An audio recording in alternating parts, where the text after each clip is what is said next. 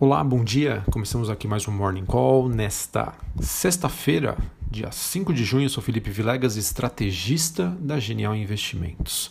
Bom, hoje estamos acordando com mais uma manhã em que nós temos movimento generalizado e acentuado de busca por ativos de risco ao redor do mundo. É o que a gente chama de risk on, risk modo ligado. Exatamente. Então a gente observa uma forte alta de vários ativos quando a gente olha para o desempenho é, global de ações, commodities, entre outros. E, sinceramente, não há nenhuma novidade relevante aí no cenário, tá? Tudo mais do mesmo que a gente vem acompanhando nos últimos dias. Assim, nós temos as bolsas na Europa e o S&P futuro subindo, enquanto moedas de países emergentes também retomam os ganhos ante o dólar. Esses movimentos que haviam sido interrompidos é, ontem, quinta-feira. Investidores acabam então se concentrando nos vários estímulos que foram anunciados pelos governos recentemente e acabam também relevando os dados que saem hoje nos Estados Unidos, os dados do payroll, criação de vagas de emprego no mercado americano e também sobre a taxa de desemprego. É, falando sobre essa taxa de desemprego, há uma expectativa de que ela seja a maior desde a década de 1930. Falando especificamente sobre alguns setores, as companhias aéreas, as operadoras de cruzeiro e hotéis acabam liderando os ganhos nas bolsas europeias, com os investidores muito otimistas né, e comprando as, as ações que mais sofreram na pandemia o estoque 600, que é aquele, como se fosse o Ibovespa lá da Europa, do velho continente, ele caminha para ter a sua melhor semana em dois meses. Sobre as commodities, o petróleo caminha para a sexta semana de ganhos, com a OPEP+, muito próxima de um acordo para estender os cortes de produção e com também os metais subindo na Bolsa de Londres. A OPEP+, que tenta planejar uma reunião ministerial para os próximos dias 6 ou 7 de junho, ou seja, neste final de semana, para discutir sua política de cortes de produção de petróleo, depois que o Iraque e outros é, descontentes se comprometeram a propor melhores termos que vão ao encontro dos objetivos de redução da produção da commodity. É, no caso, né, especificamente falando sobre hoje, falando um pouquinho também mais sobre um noticiário em geral, é, os investidores acabaram ficando muito entusiasmados né, com, é, com o mercado nessa sexta-feira, né, após as notícias de ajuda fiscal e monetária do Banco Central é, Europeu. Né, ele que fez esse anúncio ontem sobre o seu programa de que, que chama, né, que o mercado chama de quantitative easing e com a liquidez global abundante, é, isso acaba ajudando bastante aí não somente as ações, como também o mercado de crédito privado. A gente teve hoje é, os dados na Alemanha de ordens né, de pedidos às fábricas que apresentaram uma forte queda no mês de abril. Veio pior do que esperado, mas dentro aí de um ambiente onde as economias estavam fechadas. Mesmo assim, é, os, os, investidores estão levando em consideração os dados que foram divulgados durante toda essa semana na Alemanha e que acabaram trazendo aí um forte otimismo. E para finalizar essa parte de noticiário internacional, é, os mercados avaliam que as tensões comerciais entre os Estados Unidos e a China parecem estar esfriando e a pandemia também mostrando seus sinais de alívio em alguns países, embora ela continue a se espalhar é, por todo o mundo, né, em que nós, quando a gente olha globalmente, né, quando a gente olha o mundo todo, é, a cada novo dia nós temos cerca de 100 mil novos casos.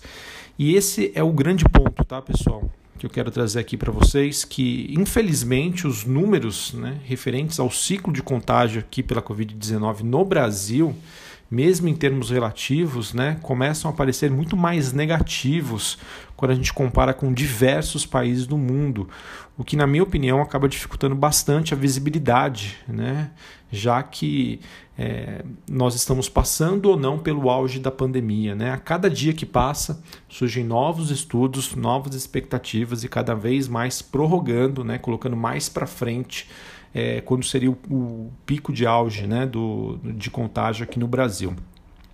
E eu vejo né, que acaba sendo uma ocorrendo uma divergência né, entre o mercado de ações, o, todo o ânimo que a gente observou nos últimos dias e que pode ser contagiado ainda hoje, né? Nós temos mais um dia positivo lá fora, com o ciclo da doença aqui no Brasil, com a possibilidade de prorrogação ou postergação das quarentenas, enfim.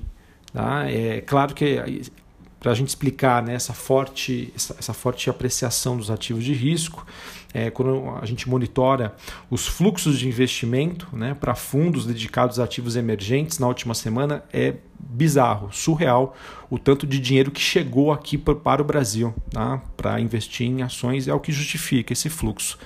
Mas a gente sabe, né, eu sei que isso não é bem a realidade. Então eu confesso que hoje, né, acompanhando todos esses dados, eu fiquei bastante incomodado tá, com a atual movimentação da Bolsa brasileira. Sim, está acompanhando lá fora, sim, tem muito dinheiro sobrando, sim, a taxa de juros está muito baixa, não tem onde se colocar, entre aspas. Né? Realmente os investidores estão buscando é, pelo posicionamento em ações, seja pessoa física, seja os investidores institucionais mas é, realmente eu sei que lá fora a realidade está distante, mas aqui no Brasil a realidade, na minha opinião, precificada está muito mais distante. Tá? Sim, tem diversos fatores. Se você levar em consideração, né, que é, se uma empresa listada na bolsa ficar fechada até o final do ano, né, levando em consideração que ela existe eternamente, é toda essa questão de valuation, sim, não faz sentido a bolsa ter caído tudo que caiu, tá? Mas é, eu confesso que é, eu achava, né, eu acreditava que em algum momento o mercado ia começar a penalizar países é, que estavam atrasados em relação à pandemia. Por enquanto não é o caso de Brasil, tá? Eu acho que a gente não deve ignorar o fato de que tem dinheiro entrando, tem liquidez, tem demanda. Novamente, tá? Não quero ser chato, parecer chato foi um recado que eu, que eu dei aí nos últimos dias. Mas é, eu não quero que ninguém seja pego de surpresa aí numa virada de mão do mercado, tá? Porque realmente essa situação aí de como está sendo tratada a doença aqui no Brasil me incomoda um pouco. Tá? Então, enfim, vamos aguardar, tá? Novamente, acho que a gente não deve ficar de fora, acho que a gente sempre deve aproveitar as oportunidades, mas fazendo isso com consciência e sempre se protegendo aí contra possíveis movimentos adversos.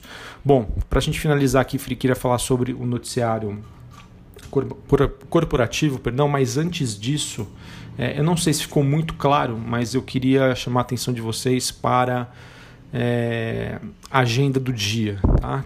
Aqui no Brasil, às 8 horas da manhã, dados de inflação e GPM. Às 10 horas, dados de produção, exportação e vendas de veículos a ser divulgados pela Anfávia. E nos Estados Unidos, às 9 e meia da manhã, né, aquele famoso relatório payroll, e também os dados sobre a taxa de desemprego. A expectativa da taxa de desemprego é de que elas fiquem em 19,1%. Acho que era isso. Não temos expectativa de divulgação de balanços para essa sexta-feira. Bom, noticiário corporativo muita notícia hoje. Normalmente sexta-feira é um dia mais tranquilo de notícias, mas hoje tem bastante. Então vou tentar trazer aqui para vocês o máximo de notícias possível, sem a gente estourar o nosso tempo. Bom, a empresas de shoppings, pessoal, a Allianz Sonar informou que desde, desde o início de junho retomou as operações em mais três shopping centers. BR Malls também, ela que é sócia de 29 shoppings aqui no Brasil. Espera que todos os seus estabelecimentos estejam reabertos até o fim de julho. Neste momento, a companhia tem 11 unidades abertas. Reportagem do Estadão muito interessante. Desde o início do isolamento social, em março, o Brasil abriu 107 mil lojas virtuais na internet. Olha que bacana, né? Realmente o brasileiro dando ali um jeitinho para conseguir colocar dinheiro em casa. Muito bom. É, o comércio eletrônico foi o caminho então encontrado por muitas pessoas para tentar amenizar a súbita queda de faturamento por conta da pandemia. Muito legal essa notícia. Banrisul definiu a suspensão do pagamento trimestral de juros sobre capital próprio até o final de 2020. Tá? Para esse ano não tem, mas na verdade né, ela vai pagar dividendos é, relativos a 2019. Tá? Vai ser no valor total de 73, 70 milhões de reais. DataX, ou seja, não terão mais direitos a este provento é, acionistas a partir do dia 10 do 6, ou seja, até o dia 9, quem for acionista vai ter direito ao recebimento. Pátria Investimentos, uns fundos de private equity muito respeitados aqui no país, volta a apostar no setor elétrico, com uma nova empresa de geração renovável e esses empreendimentos né, que serão construídos através dessa da Essential Energia uh, serão aí terão um prazo de venda de produção futura a mineira Semig muito bacana. Pessoal, o Centauro aprovou a oferta pública de primária de ações, follow-on, fixou o seu preço em 30 reais por ação é um desconto de mais, mais ou menos 5% em relação ao fechamento de ontem, que foi 31,50. Na minha opinião, uma notícia positiva, tá? Mostra aí que houve demanda no meio da pandemia por ações da Centauro a 30 reais. Então eu vejo consigo enxergar isso como um piso futuro uh, para os papéis da, da companhia, claro, em condições normais. Bom, a Copasa informou ter decidido, uh, com a aprovação da Arsai, de Minas Gerais prorrogaram o prazo de medidas de auxílio, ou seja, clientes contemplados na tarifa social não terão abastecimento suspenso até 30 de junho. Bom, a Restock, dona das marcas Lelis Blanc, é, celebrou um plano de recuperação extrajudicial com seus credores. Normalmente, essas notícias acabam tendo uma visão positiva pelo mercado, né? Após uma negociação de acordo para um reperfilamento, não sei se é assim que fala, mas você tem, tem um novo perfil do endividamento da companhia, muito bacana. A FIT rebaixou o rating da Natura de BB para BB-, perspectivas negativas, sinalizando que a empresa vai encontrar desafios é, por conta da, da, da compra da Avon recentemente. A Raia Drogasil aprovou o pagamento de juros sobre capital próprio, mais ou menos 14, 15 centavos por ação. É, quem for detentor das ações até 25 de junho vai receber é, este provento.